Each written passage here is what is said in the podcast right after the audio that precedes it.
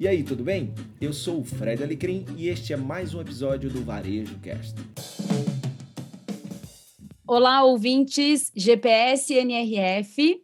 Hoje eu estou aqui para a gente falar sobre os insights do quarto dia de NRF, não menos importante, afinal de contas, a gente já contou tudo para vocês ontem sobre os insights da semana passada, então eu tenho certeza que vocês estão super ansiosos para entender o que está acontecendo a partir de hoje, afinal de contas, são mais três dias de evento, e eu estou aqui com Fred Alecrim. E aí, Fred?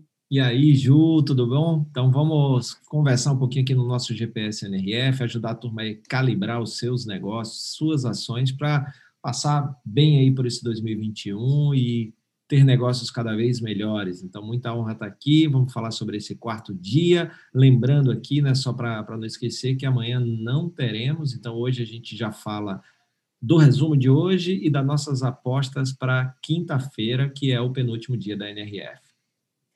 E obrigada, Fred. Para completar, Caio está aqui junto também. E aí, Caio? Tudo bem, Júlio? Tudo bem, Fred? Como estão? É isso aí. Começamos aí o segundo turno, né, dessa NRF, que hoje, né, hoje, nessa terça-feira aqui, está anunciando, né, anunciando que, de fato, a edição presencial não mais acontecerá de forma presencial em junho, vai ser de forma virtual só em junho, e aí presencial somente em janeiro de 2022. E, Caio, vale salientar que a gente já tinha levantado essa bola aqui, né? Já, já. Quem escuta, a gente já estava preparado para isso há um bom tempo, com certeza, né, cara? Com certeza. Ah, o, o, no texto que foi oficializado, vale colocar, Júlio, desculpa aqui a, a, colocação, mas vale colocar que eles estão. É, uma das questões é que o Javits, na época, ou vai estar muito próximo, se eu não me engano, da época, o Javits vai ser utilizado para a campanha de imunização em Nova York, até por ser Na verdade, já está sendo, já está sendo. Já está exato, sendo, mas exato. provavelmente vai estar. Eu falei, vai bater uma data muito próxima, o que hum. invibializaria né, você estar realizando um evento desse porte lá no Javits, logo na sequência. Segue daí, Ju.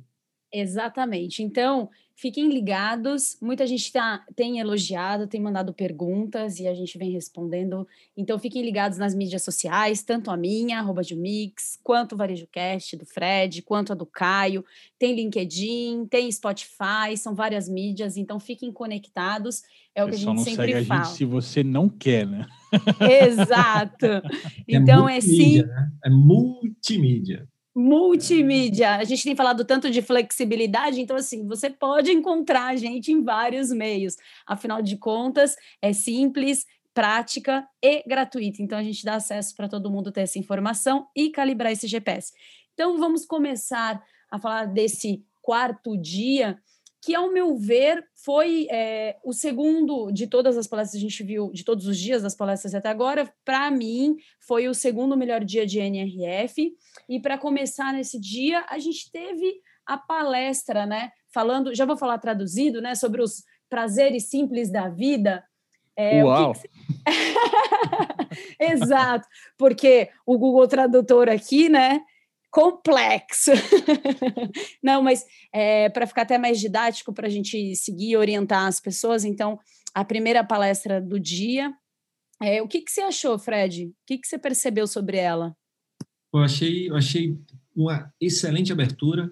Né? Tivemos aí duas personagens muito bacanas, né? uma até de uma marca que eu não conhecia, a Sonic, né? Então, foi, foi bem interessante ver um modelo que roda em drive-in, né? então, muito atual, né? ou por causa de pandemia e tudo, mas eu achei bem interessante em termos de conceitos. Uh, o Tiwi também, né, que é um pet shop, né, tem trabalha com todo esse mercado pet, que foi um dos mercados que mais cresceram durante a pandemia. É, então, é, ouvir alguém aí que, que vem liderando com, com grande qualidade, com bons movimentos, não é à toa que ele estava é, fazendo, participando desse momento da NRF. E os meus pontos aí desse, desse momento, a primeira, a primeira coisa é quando ele fala de, das características do líder, né? a liderança como algo fundamental é, nesse ano 2021 e daqui para frente. E aí, entre uma das habilidades que ele fala que tem que estar tá no na caixa de ferramentas do líder como algo é, importantíssimo, é exatamente a capacidade de antecipar tendências. E aí é muito interessante porque a gente tem visto muito, né, Caio, Ju, a questão de aceleração das tendências. E, uhum. e, a gente já falou sobre isso, né? É, eu vejo muito mais como aceleração das pendências, porque todos esses movimentos já estavam aí, né? A gente está falando, o Caio hoje, por exemplo, postou uma coisa sobre Come to Me Retail, que é uma tendência que a gente viu em 2019, né, que é o varejo ir até as pessoas. Então, na verdade. Gostei, é... Não, meu amigo, foi uma conversa interna ainda nossa, isso não foi postado ainda. As pessoas não adianta buscarem que isso não está publicado em lugar nenhum ainda. Tema para o próximo podcast, então, hein, meninos? Exatamente, né? Então, isso foi lá naquela na sala, né, no bate-papo que a gente estava na. No na nosso bate-papo interno, exatamente. Então, é, isso foi é, essa questão da capacidade de se antecipar é, que ele fala, né? Então você está olhando o que as tendências estão. Não é que você vai antecipar uma tendência que você nem sabe, mas é você ter no radar a tendência e você se acha que isso é impactante, pertinente para o seu negócio, você implementar logo, né? Porque quem começou a surfar nessa onda de transformação digital, desde quando ela começou a virar grande tema na NRF, desde 2010, hoje está colhendo os frutos, porque é na hora que o negócio vira um grande negócio, você já está lá preparado com infraestrutura, com todas as condições. A gente está vendo isso aqui no Brasil, quem começou primeiro está levando, está é, tá surfando bem essa onda, e a mesma coisa, por isso é uma característica tão importante da liderança, antecipar essas tendências é, quando vê que é importante, mapeou ali, implementa, né? Então essa questão que a gente já viu em algumas palestras de experimentação, de testar, de validar, então não deixar isso para depois, porque senão vai acontecer o que está acontecendo, vai acelerar a pendência. Uh, um outro ponto que, que ele fala como algo importante, além da, das habilidades da liderança, a questão da continuação dessa transformação digital. Realmente isso aí é, é um ponto em comum entre todas as, tudo que a gente viu até agora na NRF. E aí ele fala de, de uma coisa muito interessante que é também que vai haver muito mais confiança nas ferramentas de tecnologia, né? Desde que, é claro, essas ferramentas usem bem os dados das pessoas, já vimos que elas estão disponíveis a dar os dados desde que tenham vantagens sobre isso, ou seja, melhor experiência, melhores ofertas, um atendimento personalizado, e isso é muito importante. E aí teve um ponto que eu, que eu gostei muito, que ele falou de um termo que foi a primeira vez que eu vi, que são os negócios atléticos, né? E que a agilidade é fundamental, né? Então, é, ele colocou tem... business athleticism, né? O atleticismo. Fui até ver se atleticismo tinha em português, cara. Que eu confesso que eu nunca tinha visto essa palavra em português, cara. Mas Exato. existe o atleticismo de negócios, né, cara? Olha só. Exatamente. Então, eu gostei muito desse tema. E aí, né, nesse mesmo painel, a, a pessoa da Sonic, né, falou super bem. E aí, uma coisa muito interessante que é essa questão de que a gente está uh, ah, aprendendo em tempo real, né? Que eu achei muito legal. E aí, uma coisa que tem tudo a ver com o nosso GPS aqui, né? Que a gente fala que o, rasgamos os mapas, a, as bolas de cristais quebraram, e que o grande lance agora é abre a loja de manhã ou abre o negócio de manhã e aponta, calibra o GPS, para onde é que eu tenho que ir hoje. E ela falou exatamente isso, que é o conceito desse resumo aqui. GPS é calibrar o seu GPS neste momento com as informações que a gente tem. Então, para onde a gente pode ir ou deve ir como negócio, né? É, entendendo que não tem receita de bolo para um nem para outro, mas diante de tudo que você está consumindo de informação na NRF, para onde o seu negócio deve ir hoje, né? Que é o que ela fala exatamente. Estamos aprendendo em tempo real e temos que ter a certeza que estamos tomando a melhor decisão hoje, baseado nas informações que temos hoje. Amanhã tudo pode mudar. Exato. Se as informações mudarem, se o cenário mudar, se o contexto mudar, e a gente tem que estar preparado para essa mudança. Eu vou antecipar, né? Eu vou antecipar um negócio que a frase que ela usou e que me marcou demais, exatamente sobre essa fala, cara, falar, a gente está aprendendo em real time, né, cara? Que a gente está aprendendo em real time. Então ela fala, não, como, como é uma pandemia inédita, de uma forma global, né? e ela usa o termo playbook, né? que seria um manual, né? o que fazer nessa história. Não existe um playbook para isso, não existe um guia do que você fazer numa situação dessa. E ela falou muito do learning real time, que faz um belíssimo gancho com o que a gente viu na semana passada. Eu vou esquecer o nome dela, mas a presidente da PepsiCo, né? Que ela falava que a liderança estudante, né, cara? Do cara não, não tem que estar aprendendo e aberto a aprender o tempo todo, né? Então, você vê que as coisinhas, os tijolinhos estão se juntando nessa NRF aqui. A gente está começando a colocar as coisinhas uma em cima da outra aqui. Exatamente. O que eu acho mais interessante disso tudo é a gente ver os grandes líderes falando do hoje, né? E pela uhum. primeira vez, eles abrindo realmente a, a, o quanto essa instabilidade trouxe eles para o presente né? Que vai ser a partir desse hoje que eles vão conseguir experimentar. Então, toda hora, quando eu vejo é, ao meu, meu olhar, né? Quando as pessoas falam de inovação, é, em outras NRFs, eles já vinham com teorias, com ações, né? Então, essa e foi o pensamento primeira... para daqui cinco anos onde eu vou estar, né? Que isso parece que ficou impossível, isso, inviável exatamente hoje. Exatamente isso, Caio, exatamente isso. Então, foi a primeira vez que a gente vê os grandes líderes falando do hoje. Isso, para mim, é extremamente positivo. Ô Fred, só para mim não, para não voltar nesse tema, para você concluir essa, é, essa questão, como a gente viu algumas juntos nessa história, né? É, exatamente para fazer o gancho do que a Ju falou, é, é, ela colocou uma outra frase que eu achei legal, cara, que ela falou assim: um ponto importante também é redefinir o que é sucesso, também uhum. sobre tudo aquilo que você acreditava já está garantido, né? ah, não, isso aqui a gente é muito bom nisso aqui, a gente vai lá, mas é, esse ponto da pandemia fez com que a gente revesse, mesmo que já estava meio que garantido, aquilo que a gente tem, que a gente é muito bom no mercado, é um serviço que a gente é muito bom, mas, né, e, e, e o varejista tem muito disso, né, de olhar essa, não, isso a gente é, muito bom nessa história, posso deixar de lado, deixa eu me preocupar com o que eu não tenho, o que, uh, e tem muito de você rever o que, que é sucesso no que já estava garantido nessa história. Exatamente. E para quem não é, acompanha a NRF, e eu acho legal a gente falar, que é super prudente, esse assunto eu achei, inclusive a escolha, né, as escolhas desses é, palestrantes, achei muito prudente, porque quando, até o próprio tema, né, é, dos, desses prazeres, né, simples, porque quando a gente fala, quando a gente traz dois assuntos é, como animais de estimação e como comida, a gente está falando que todo mundo ficou preso, e a gente começa a falar também sobre o conforto emocional que entra em saúde mental, que são palestras que a gente já vem assistindo há algum tempo. E falando sobre isso, eu me questiono muito falando de design de retail, que é o que a gente faz, né, com que eu me especializei, sobre as praças de alimentação dos shoppings, né? Eu comecei a pensar nisso depois para essas reaberturas, como que vai ser esse processo de experiência. Nossa, minha mente foi longe assim. Quanto é importante ter palestras como essa para a gente começar a entender como que vai ser essa experiência, porque até agora a gente está pegando essa, a, as informações do, do hoje, do que eles estão reagindo hoje, só que já já a gente vai reabrir, né? Então, como é que a gente leva né, esse assunto hoje da palestra para isso, né? Então, foi, foi muito legal. E depois dessa palestra, Fred, e a palestra que a gente ali via o WhatsApp conversando, que empolgou todo mundo, a Retails Hard Reset, da GDR, Creative Intelligence, uma agência fenomenal né, do Reino Unido. Conta um pouquinho, o que, que você percebeu ali?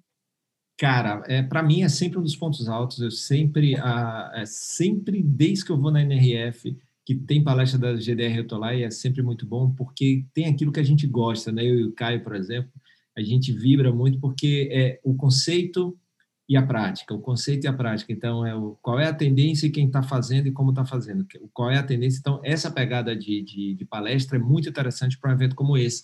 E aí a palestra é muito bacana e tal, eu vou né, deixar para o Caio para você falarem, falarem mais. Eu quero falar uma coisa que tem a ver com, com o segmento da, da minha startup, da Credere, que é o mercado de veículos. Ela deu um dado lá que, assim, é muito interessante. 30% das pessoas nos Estados Unidos preferem ir a um dentista do que a uma concessionária de veículos.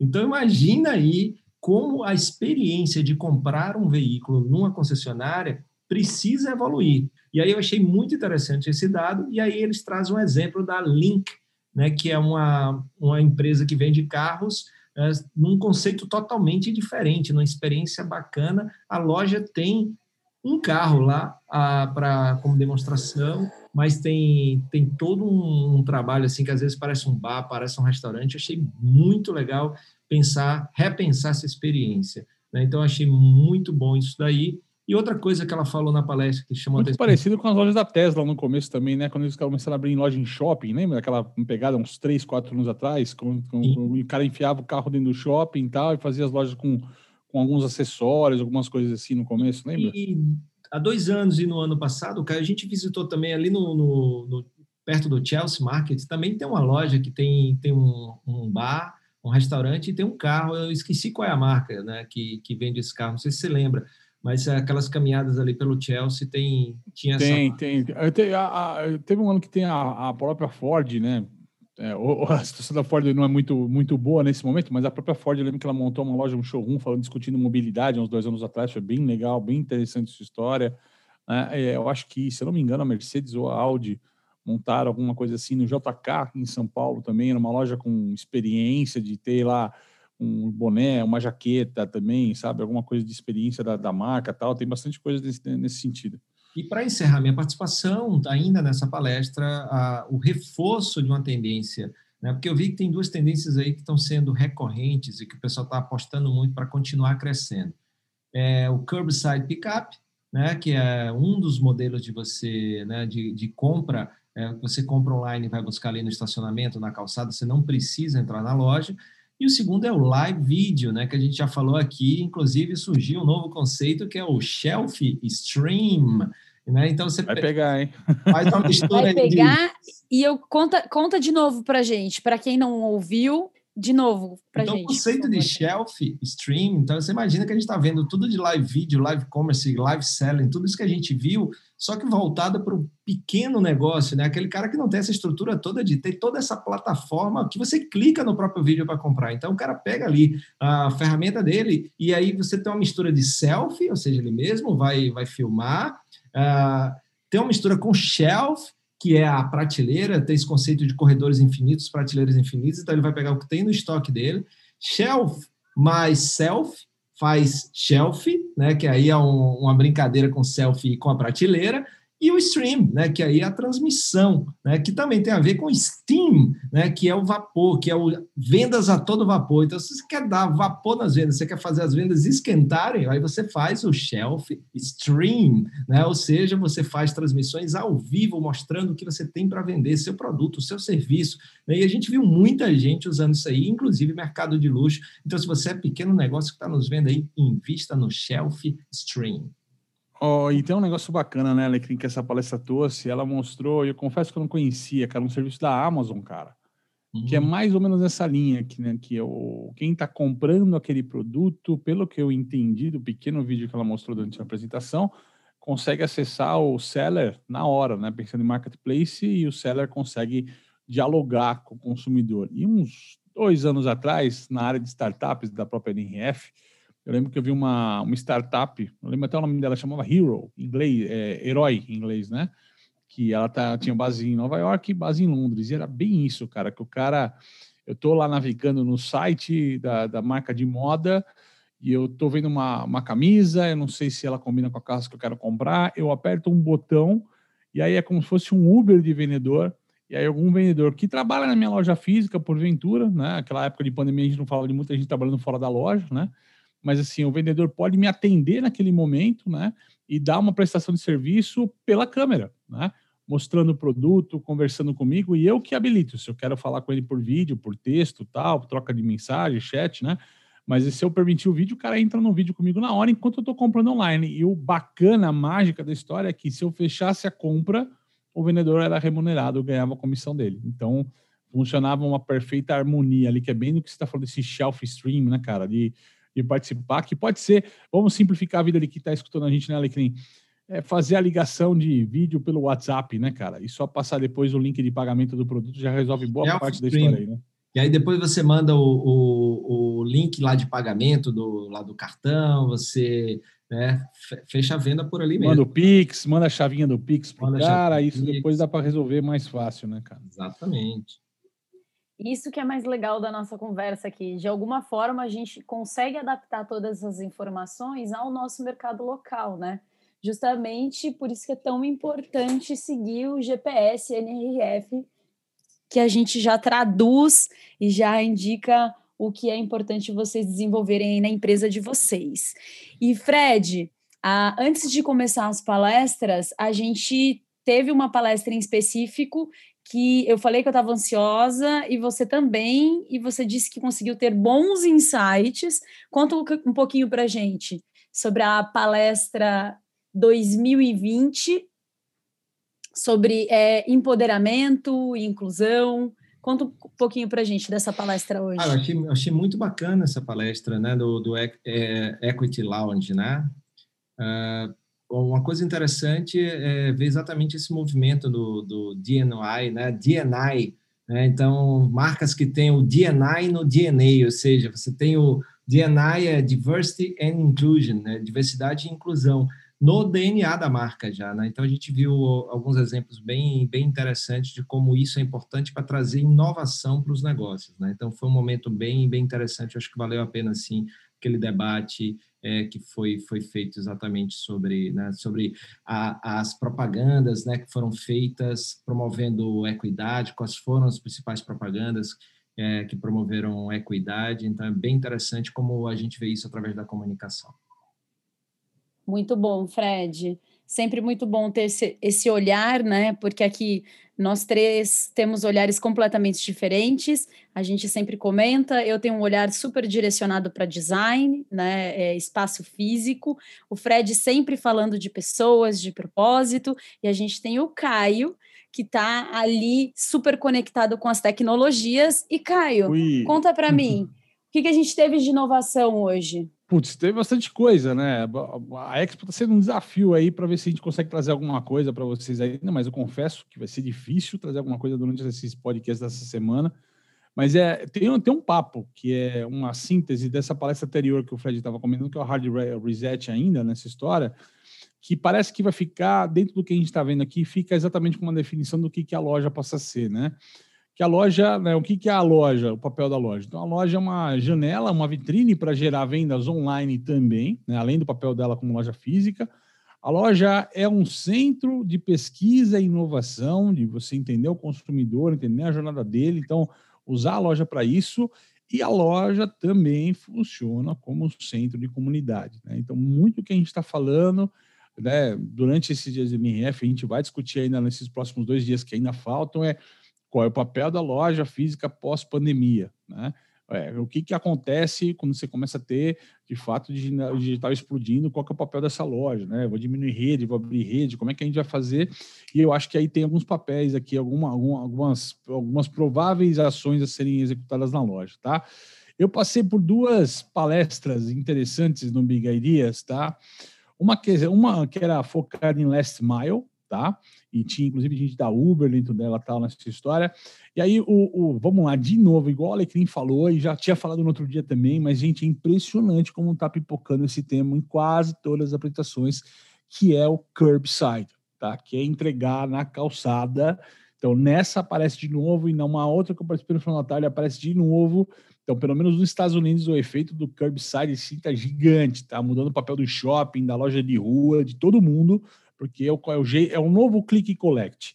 O primeiro click collect, quando a gente começou a falar de, de, de clicar e coletar na loja, havia, eu lembro que eu fui para Londres uns três anos atrás, as lojas tinham os balcões bonitos para receber o cliente numa área de atendimento, de experiência, para que o click collect funcionasse e esse cara quer uma experiência de conveniência rápida em pandemia com o menor contato possível. Então a gente viu isso evoluindo, isso fica, por isso que o curbside tá tão batendo essa história, né? Porque o cara não sai do carro para fazer é, é, essa questão. Mas, papo de last mile, que é exatamente tu faz o, o conceito desse curbside, uh, obviamente todo esse boom no digital pressionou demais a logística. Eles trouxeram um dado, gente. Olha, a FedEx tá? um dos maiores operadores logísticos nos Estados Unidos né, e no mundo, né, dobrou lá nos Estados Unidos para mais de um milhão de embalagens por dia. Dobrou aquele, o volume de, de entregas que eles faziam. Eles estão fazendo mais de um milhão de entregas por dia nos Estados Unidos, para vocês terem uma ideia, né? E aí da Uber, o que eu achei muito bacana quando eu falo do Last Mile, que a gente fala muito do Last Mile pensando na entrega, mas a Uber está colocando que um dos principais pontos nessa questão do Last Mile hoje é a transparência que a gente já encontra no B2C, quando você recomenda lá daquele delivery aplicativo de, de, de food, né, de, de alimento tal, que ele fala onde é que o motoqueiro tá para entregar o teu produto, né? Ou quando você pede do marketplace, depende de quando ele fala, olha, chegou na estação tal, tá no correio do teu bairro, tá no motoboy, chegou na tua casa tal. Essa transparência é essencial na jornada hoje. E essa transparência também começa a acontecer cada vez mais forte também no B2B. Olha só que legal. O B2B está demandando ter uma transparência desse processo. Então, a logística que está sendo pressionada tem esse sentido. Tá? Outro ponto de logística importante, já que é, para mim, eu acho que é um dos grandes negócios do e-commerce hoje está na logística. Eu falo, vender é fácil, entregar é, é o grande desafio nessa história. É que a gente tem um desafio de flexibilizar a logística, tá? A gente tem equipes, times, processos criados de maneira aí, é, pensando em CLT, em carga horária de funcionário e tudo mais, mas existem movimentos, né, de demandas em cima de um, de um dia específico, de uma promoção, que podem gerar picos e curvas que você tem que estar preparado para atender com flexibilidade. E aí os modais dessas histórias vão ajudar a resolver um pouquinho esse processo de last mile, tá? E aí um, um outro ponto, só para fechar essa parte de tecnologia, que eu achei fantástico esse comparativo, que eu já venho fazendo esse comparativo aqui no Brasil, né, só para o contratempo que eu faço. Aqui no Brasil eu falo que tecnologia para o varejo tem que pensar como se fosse o lançamento de um foguete, né? O foguete, quando ele sai da Terra né, e vai para a Lua, por exemplo, tendo o objetivo de chegar na Lua, ele tem estágios nessa história. Então, tem o primeiro estágio, que é a primeira propulsão. Lá em cima no espaço ele desacopla e até chegar na Lua ele já está em outro momento. E a gente, objetivando chegar lá na, na Lua algum dia com nossos negócios, tem que pensar nisso um pouco. Um pouco da gestão no primeiro estágio, um pouco dessa transformação digital no segundo estágio e o terceiro e grande estágio hoje, hoje eu nomeio esse estágio como estágio do ecossistema, né? E é legal que o pessoal lá da Microsoft trouxe uma visão da Microsoft com IBM, né? Trouxe uma visão muito parecida com que essa que eu já trabalho no país, esse negócio do foguete, né? Ele colocou que existem três tipos de clientes hoje nesse processo de transformação de pandemia. Os clientes que são os clientes que eles colocam mais com efficiency, né? Os clientes baseados em eficiência, que você conversa sobre escala, marketplace, ecossistema, que é Amazon, Walmart, Target Aí ele tem o que ele chama aqui, que são os specialty players aqui, que estão muito mais focados em fidelização e por conta da especialização do negócio, conhecer o negócio, como Nike, marcas de esporte, né? O, o Pet, que a gente acabou de falar lá, o pessoal de, de da, da Tiwi, né, tal, que são mercados mais específicos, né? Mas no meio dessa história, olha o problema, tá? Olha o problema. Né? Tem uns caras que não têm muito escala, tal, eles estão estrangulados. A tecnologia que eles têm acesso é muito similar quando você fala de inteligência né, artificial, quando você fala de questão de nuvem. Tem quem não tem, quem tem. Mas quem tem fica muito próximo um do outro. Ele falou: ó, os acessos às mesmas tecnologias né, não diferencia muito esses caras e depende do ritmo, eles até deixam de ser preferência do consumidor. O que está diferenciando o jogo para esses caras do meio é essa vontade de experienciar mais, testar mais, falhar rápido, né, que é o modelo de startup. Então, para ganhar agilidade nesse processo, aí vou usar lá, lá em cima o que a gente viu no começo do dia, né? O, o atleticismo, né? É o que faz a diferença na, nessa hora da conversa, tá? Então, basicamente, isso aqui. E outra coisa que apareceu aqui, que está aparecendo em todas as, as, outras apresentações, quando a gente fala de consumidor, assim, é, precisamos ter inovação na empresa. Então, a gente precisa descobrir onde a gente precisa inovar. Onde é que a gente começa, começa a descobrir onde a gente precisa inovar? Não tem outra resposta, é dados. E dados é escutando o cliente, gente escutar o cliente, todas as apresentações quase falam a mesma coisa, tá? A gente fala, obviamente, que a, a consequência de você escutar cliente é você ter dados sobre ele, você trabalhar esses dados, mas sabe, é, é a visão, novamente, do customer centric, tá? Que ela se perde como conceito, a gente não está falando conceito mais, mas é trazer essa vivência dessa visão que o consumidor é que vai dar a resposta para você, o consumidor que vai ser um, colaborador, ajudando a construir o que precisa ser feito, ajudando a construir as respostas para o problema que você tem em casa.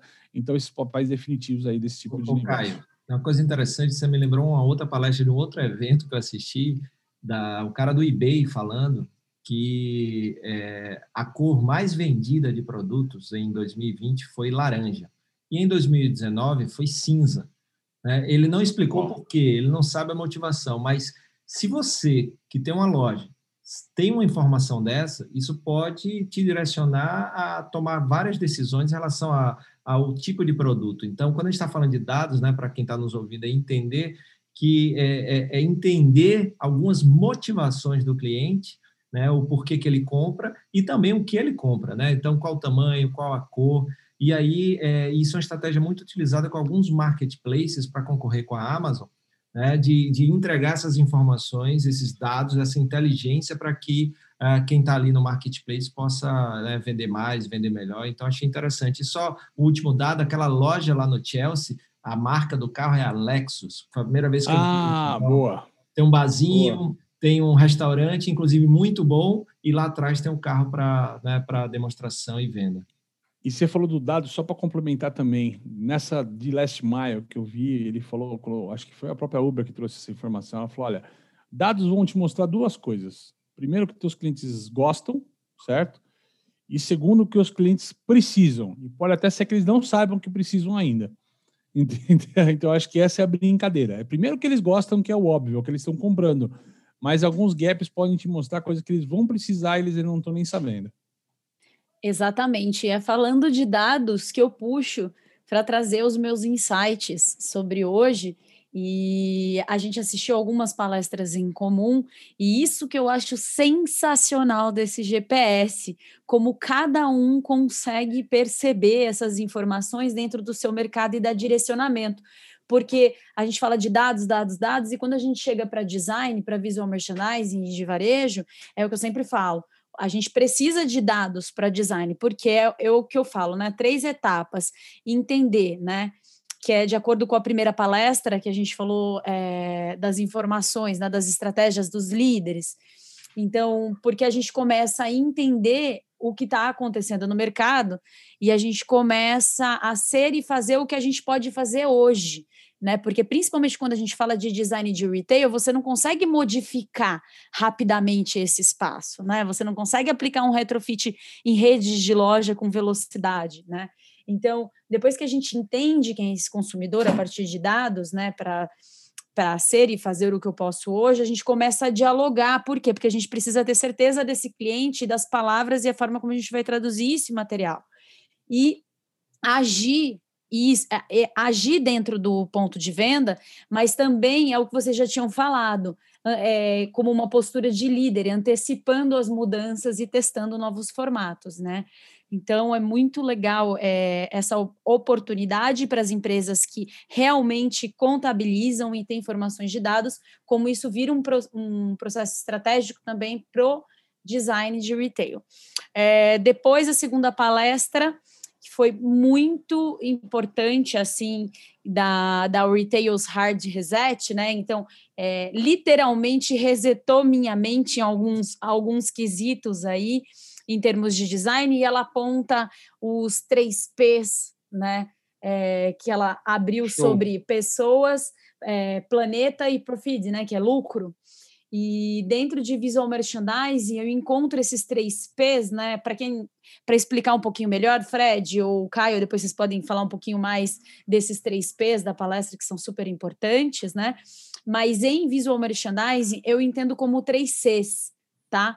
Porque o que, que seria esses três Cs? A gente tem o consumidor, então a forma como ele vai viver essa experiência dentro de loja e ao mesmo tempo a gente precisa pensar nessa consciência que a gente vai implementar não só de imagem de marca, mas de consciência ambiental, né? Como você mesmo já tinha citado, Caio, sobre economia Donut e tudo mais.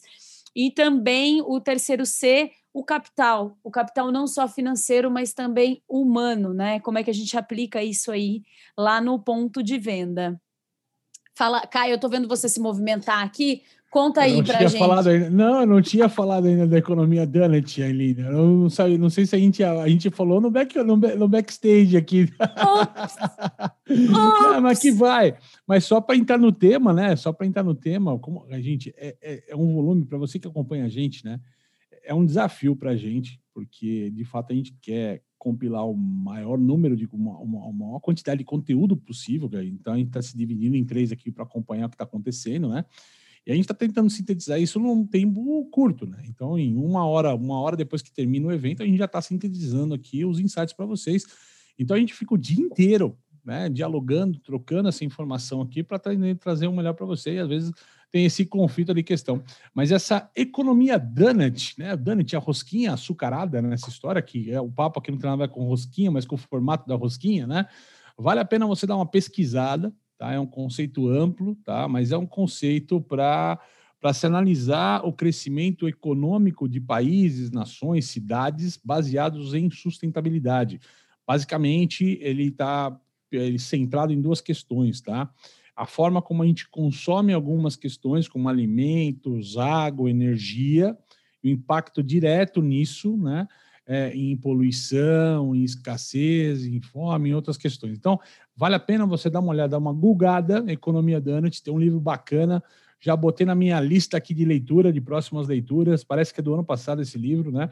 Mas ela Exato. trouxe esse conceito para basear exatamente essa questão dos três P's. Que meu amigo Fred Alecrim, temos um desafio gigante. Nós que não gostamos de palavra em inglês aqui e trocadilhos em inglês, a gente tenta evitar ao máximo isso quando faz um podcast também. People é fácil, vira pessoas. P, planet, planet vira planeta, mas profit, que é lucro, trazer isso para um P é difícil, hein, cara? Provento. Provento, eu fui procurar no dicionário, provento ou préstimo, olha só. É, aqui fica aqui fica PPA e, e, os três P's é o Triple Bottom Line. Né? Então, isso, é, isso é bem interessante, que é exatamente o conceito, né? tem mais ou menos uns 25 anos esse, esse conceito, é chamado um framework, é um, é um modelo de implementação de sustentabilidade. É, é, indo além do lucro e trazendo, além da questão financeira, a questão social e a questão ambiental. É, hoje a gente tem um outro conceito também que, que segue essa linha, que é o ESG, que no Brasil está ASG, que é Environment, que é o ambiente, Governance, que é a governança corporativa, e é, Environment, Governance e Social, né, que é o, o S. Né? Então, uh, isso aí também, existem vários fundos de investimento hoje que investem em empresas que têm esse cuidado com, com governança corporativa, com é, responsabilidade social, impacto social e com o meio ambiente. Então, isso aí está tá meio que. Lembrando que tem sistema B, capitalismo consciente, tem movimentos aí também que a, também bebem nessa fonte. E para você que gosta de sopa de letrinha, por isso que você está aqui com a gente no GPS, gratuito, prático e simples. Gente, Muito processo bom. de soluções, gente, processo é de sistemas. Exato. Não, até o final da NRF, vocês vão ter aí a solução dessa tradução maravilhosa. Olha, gente, é muito jogo de cintura e a velocidade com que a gente grava, então a gente assiste as palestras, entra com os insights, traz os pensamentos, então é tudo muito é, rápido e também para ser didático. Mas continuando nessa mesma palestra, é, ela trouxe informações sobre surgimento de cidades inteligentes, com bastante tecnologia, com novas aplicações, assim como o Caio falou, né? A loja hoje, porque as pessoas falam loja do futuro, né? Como que é a loja do futuro? Então, Caio, me corrige, tá? Mas para mim hoje é qual é a loja do presente, né? Porque eu não consigo mais falar sobre Puts, o futuro. Boa. Ah, eu acho que não dá nem para falar a loja até o final do ano, quase. Não dá, né, cara? Porque o final do ano é uma tendência que a gente tem um segundo semestre diferente do primeiro semestre. Voltamos à questão trazida nesse episódio de hoje, aqui desse podcast, de é, abrir a loja, ser resiliente ao máximo nessa história, né? É, calibrar, como usa aqui o, sabiamente o Fred Alecrim, né? Calibrar a, a direção e seguir o jogo. Não tem muita questão nessa história. Né? E trouxeram uma palestra também, uma dessas que eu vi de Big Ideas, não lembro qual dessas foi, mas muito disso de. Cara, durante a pandemia, dado todo o ritmo que a gente teve, a gente foi muito tático. Tá? Tático. Uhum, né? Todo mundo olhou a inovação, falando que inovação era uma estratégia. Né? E, na verdade, não é uma inovação, não foi uma estratégia, foi uma questão tática de sobrevivência dos negócios porque a gente agiu rápido, né? Aquele papo dos cinco e o que eu não fiz em dois anos eu botei em duas semanas. Isso é tático, não é estratégico. Estratégia agora é sabendo essa, essa esse mercado que a gente está e tudo mais, como é criar o desafio de criar um negócio para daqui dois anos, né? Como é que vai ser esse roadmap até lá, até o final do ano, virada do ano, com tudo mais. Então, esses são os grandes desafios que a gente tem na estratégia, tá? Exatamente, mas ó, peguem papel e caneta, eu vou dar os três passos é, possíveis para esse varejo do presente. Então, anotem aí. A gente tem que aproveitar o varejo físico, né, com as reaberturas e tudo mais, vacina está aí. Então, essa palestra foi super importante para esses três insights. Então, ela, ela disse, né, aumentar, aproveitar o seu ambiente físico para aumentar a sua venda online através da experiência, né, de consumo. Então, é, ela citou alguns exemplos muito legais de lojas que você vai, não leva o produto, né? Que a gente já tem aqui, como o Mamaro, entende o produto, faz a compra online, recebe em casa, mas também tem a opção de clique e collect, enfim. Então, esse é o primeiro passo que você pode começar a transformar, a resignificar o seu ponto de venda, né? O seu ponto de experiência. Eu não gosto de PDV, tá? Para mim é PDE é ponto de experiência. Então, um segundo outro passo, é, você pode usar o seu PDE para inovação e pesquisa. Ela trouxe uma loja muito interessante, a Skin Future, que ela presta os serviços dela, mas um deles são testes genéticos de DNA. Então, por que não você oferecer mais serviços, né? E também focar em inovação e pesquisa no seu ponto de encontro, teu ponto de experiência. E o terceiro, a terceira dica, né, é a Avon abriu a sua primeira loja e ela utiliza o, teu, o espaço dela como um centro de comunidade, né? Para as pessoas se socializarem. Mas, Júlia, como assim? As pessoas não podendo se encontrar? Sim, realidade aumentada, realidade virtual, e está usando também como um centro de treinamento. Então, essas são as três dicas super importantes para esse varejo do presente, que você já pode resignificar o seu ponto de venda. E a terceira palestra que é o meu ponto-chave, o, que o que eu tenho me evoluído muito como pessoa. É, e foi uma palestra muito interessante. Depois eu fui, como é o, as palestras, para quem não sabe, as palestras são no máximo de meia hora, né? Elas são todas em meia hora.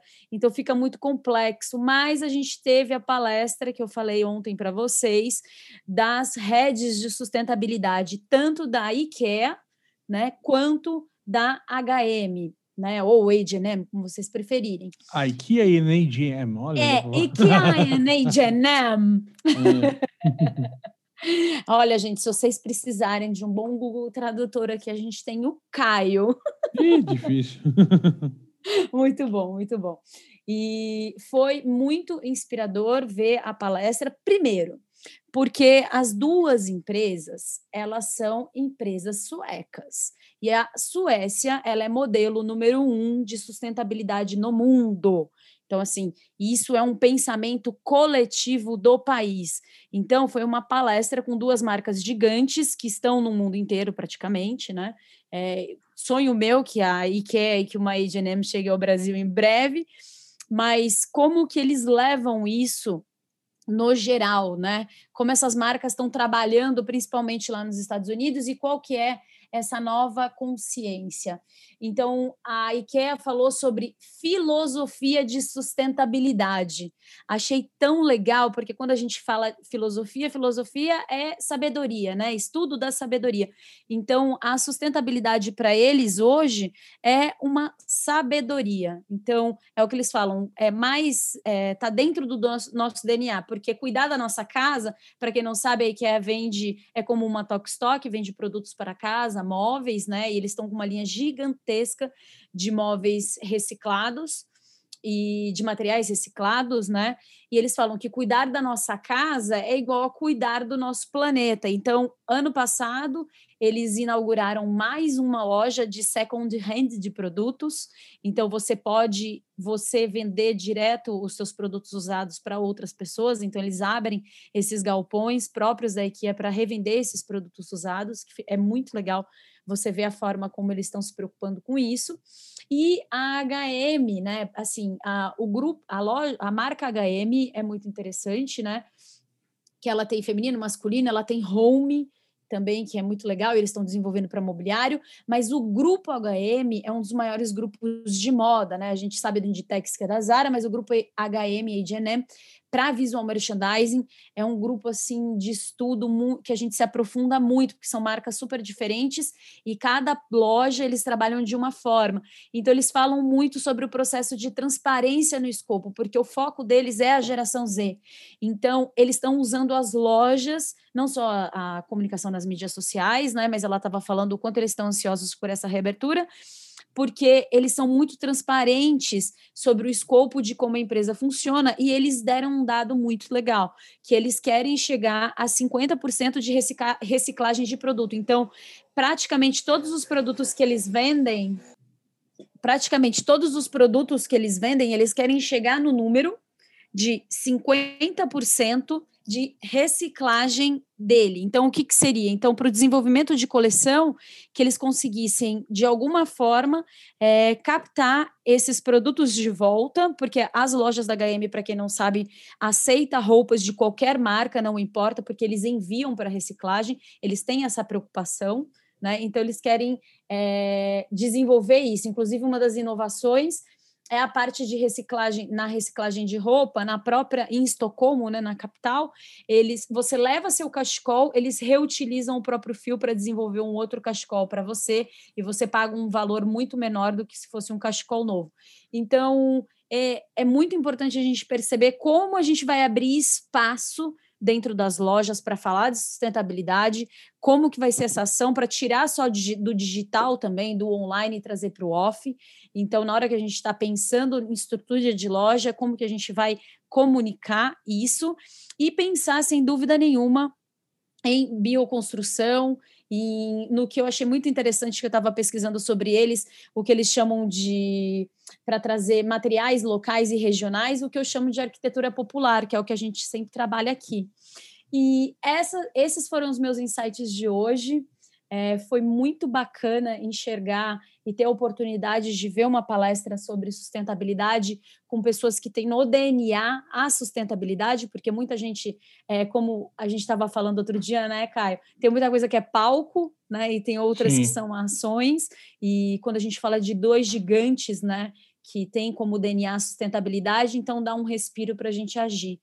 E agora a gente vai falar um pouquinho, a gente vai pular para a segunda etapa aqui do podcast, quais são as nossas apostas. Porque, lembrando, não vai ter NRF amanhã, só na quinta-feira, que a gente tem o quinto dia, e a gente vai dar aqui quais são as nossas apostas. Quais são as suas apostas, Fred? Bom, Ju, eu tenho duas apostas aqui para quinta-feira, para o quinto e penúltimo dia da NRF. A primeira, vamos lá, Caio, me ajuda no English. The New Ethics of the New Ethics of Tech Equity, Diversity and Human-Centered Design. A certa resposta é. eu estou contigo nessa, vou nessa também, mas explica você, manda bala. Vamos lá, então aqui a gente vai ver a, a nova ética da tecnologia, equidade, diversidade e um design centrado no ser humano. Então isso é muito bacana, vai ser um dos principais espaços aí dessa NRF, o Equality Lounge, ou seja, o, o lounge, o espaço da igualdade, e a gente vai ver é, três profissionais fantásticas falando um pouquinho de como as empresas é, de, de retail, ou seja, de varejo e de tecnologia, né, que hoje são parceiras, startups e tudo, estão trabalhando para trazer diversidade para o seu ambiente de trabalho, para dentro dos negócios, e como criar dentro do ambiente de trabalho inclusão, equidade, né, trabalhando aí com todos os recortes de diversidade, né? cor, raça, gênero. Né? Então, a gente vê isso aí. Então, vai ser bem interessante ver como a turma do Slalom Build, Publicity Sapient e Aging 2.0 é a Sarah Thomas, a Rachel James e a Eiko Kawano vão é, compartilhar com a gente as suas experiências de boas práticas em relação a essa temática, que também tem se, sido muito, muito, muito recorrente aqui, ainda bem, né? Estamos precisando, no mundo maluco como a gente está vivendo, não só por causa da pandemia, mas de tanta polarização, de tanta é, violência é, ver um pouquinho de, de amor, compaixão e empatia é sempre bom, né? Então, isso dá, dá um ar de esperança para a gente. Então, essa é a minha primeira aposta. A segunda aposta é, vai ser exatamente as tecnologias que vão modelar a loja até 2025, né? The technologies, technologies shape vamos lá de novo. Technologies Shaping the Store of Shaping the Store 2025. Olha. Exatamente. Porque hoje, meu professor Caio Camargo faltou a aula. Puxa vida, era cara, essa aula que coisa, ia... A aulinha de inglês é comigo mesmo, velho. Vamos embora. então a gente vai Mas ver. olha, eu contigo nessa também, tá? Eu tô, vou assistir essa com você também. Faz parte das minhas apostas também, essa daí que você tá escolhendo, mas manda bala. Bacana. Então, aqui a gente vai ver um pouquinho exatamente do, do, do, de como a tecnologia vai ajudar a criar essa nova loja física, né, que tem muito mais de digital dentro dela e como essa nova experiência digital, física e digital vai acontecer. É, vamos ter aí a, o cara da XRC Labs, X, XRC, né, cara? XRC, cara. Varejista Allbirds, Shopify, que é parceiro aí de, de, de meio de pagamento, pagamento aí da turma de, de marketplaces e, e, e varejo. E-commerce. É, e-commerce, então vai ser bem bacana. Tem também a Lee Sevin, da co-founder da Endear. Então, Essa eu confesso que eu fui atrás, eu não sei do que se trata, viu? Essas duas são as minhas apostas para quinta-feira, então não perde, vai ser muito bacana. A Endear é, é uma plataforma de CRM, Caio. Ah, muito obrigado. Tentei achar aqui, meu Google não foi tão rápido quanto o seu, cara. e você, eu vou só, cara? eu vou complementar, é eu vou a sua comentar. aposta? Isso, complementando. Não, eu vou na do Alecrim exatamente nessas duas, tá? Um- um- só um parênteses, a gente fala, né? A gente tá né, eh, selecionando o que a gente acha os assuntos mais interessantes, mas às vezes a gente tem algumas surpresas não tão boas, assim, quando às vezes o conteúdo ali vem um título pomposo, bonito, e a entrega é péssima, tá? É, eu, essa vai ser minha terceira tentativa com o XRC, os labs aí das XRC, que eles foram os dois primeiros que eu assisti, não lembro agora quais foram os temas, não foram tão bons, tá? Então aqui promete histórias, as lojas para 2025, ou seja, né, tem um salto quântico interessante aqui, né, de visão, mas vamos ver, tem Allbirds, né, cara, que é uma marca bacana, tá, tem uma promessa bacana, né, do, do- da Sensacional. pegada deles, tal. Vamos ver se vamos ver se vai ter, vai ter um level diferente, tá?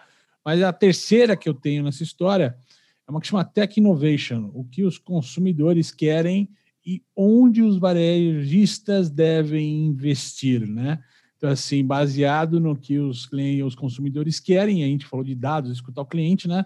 De fato, onde você deve colocar o seu rico din- dinheirinho e quem está, na verdade, guiando esse painel, deve ser uma, uma palestra, né? E não um painel, é a Michelle Evans, ou Michelle Evans, tanto faz, da Euromonitor. Então, a gente, eu espero que isso também foi uma frustração minha nessa NRF, que às vezes tem palestras desses grandes players aí de dados, de informações, estatísticas, e pasmem vocês, audiências que estão acompanhando só pelo podcast, uma, às vezes palestra de dados sem slides, né?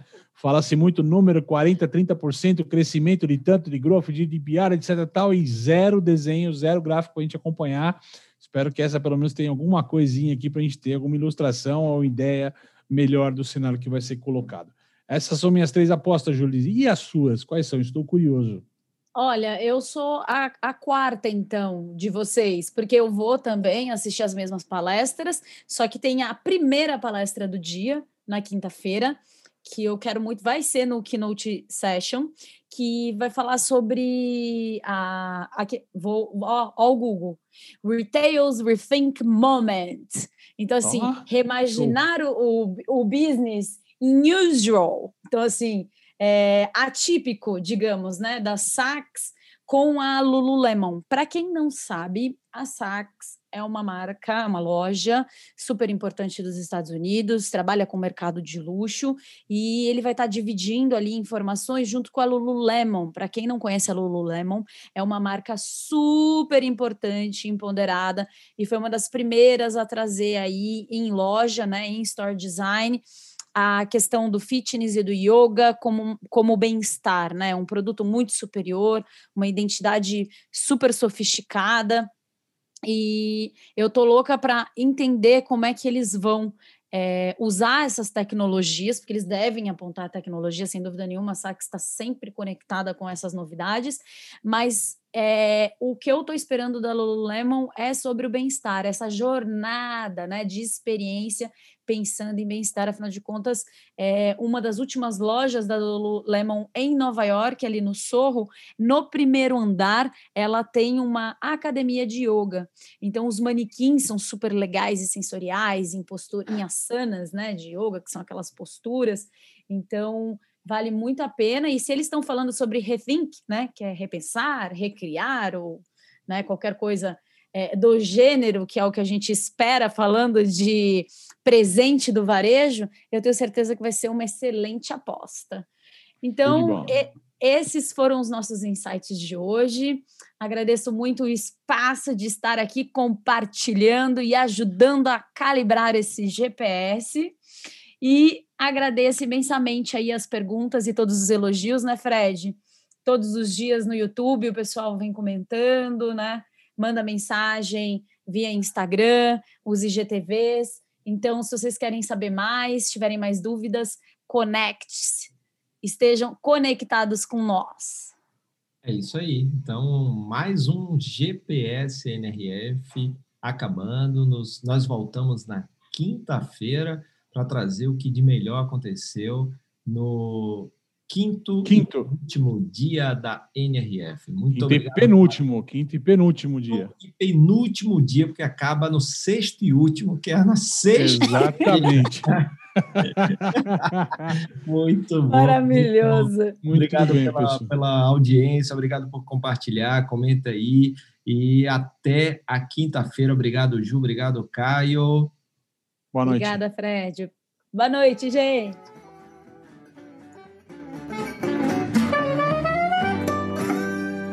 Muito obrigado pela sua companhia em mais um episódio do Varejo Cast e até a próxima.